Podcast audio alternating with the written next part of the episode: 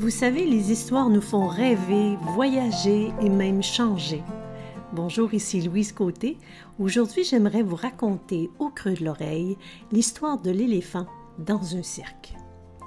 Un dompteur de cirque parvint à dresser un éléphant en recourant à une technique très simple.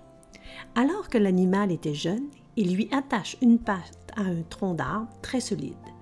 Malgré tous ses efforts, l'éphanto n'arrive pas à se libérer.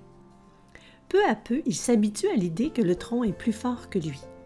Une fois qu'il est devenu un adulte doté d'une force colossale, il suffit de lui passer une corde au pied et de l'attacher à un jeune arbre. Il ne cherchera même pas à se libérer.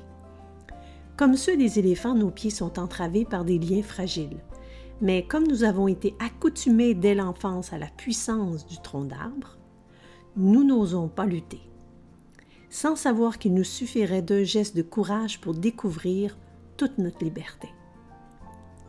Alors je vous invite à réfléchir à ça dans les prochains jours et je vous dis à très vite pour d'autres histoires qui éveillent et en attendant, vous pouvez me retrouver sur louisecôté.com.